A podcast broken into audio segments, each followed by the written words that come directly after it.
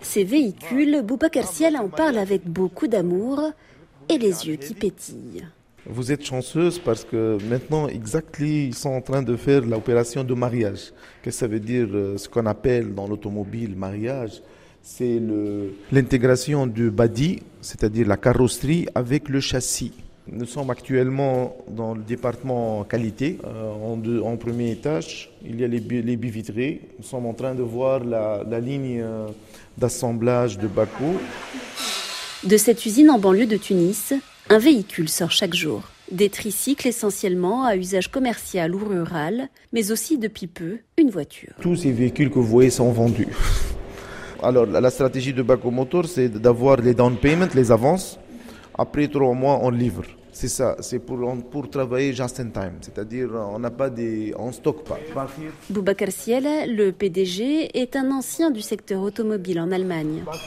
Lui qui a aussi travaillé dans le solaire en Tunisie, a décidé de faire fusionner ses devises antérieures. C'est un rêve qui a commencé il y a deux ans avec des euh, slides de PowerPoint, avec des papiers, avec des idées, avec deux personnes et maintenant 47 personnes.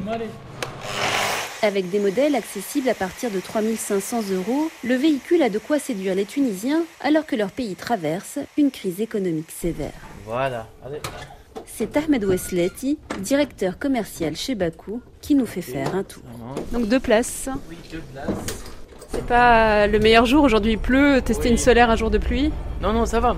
Le, le, solaire, donc il charge la batterie et le moteur il consomme directement de la batterie. ça veut dire quoi? Ça veut dire que c'est une solaire ou une électrique? Les deux. C'est le nouveau hybride.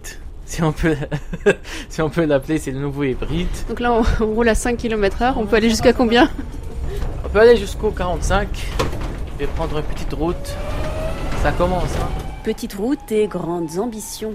L'entreprise tunisienne dit avoir levé 1,7 million d'euros. Après Tunis, Bakou prévoit d'ouvrir des usines en Arabie Saoudite, en Égypte et au Nigeria. Amira Sulem, Tunis, RFI.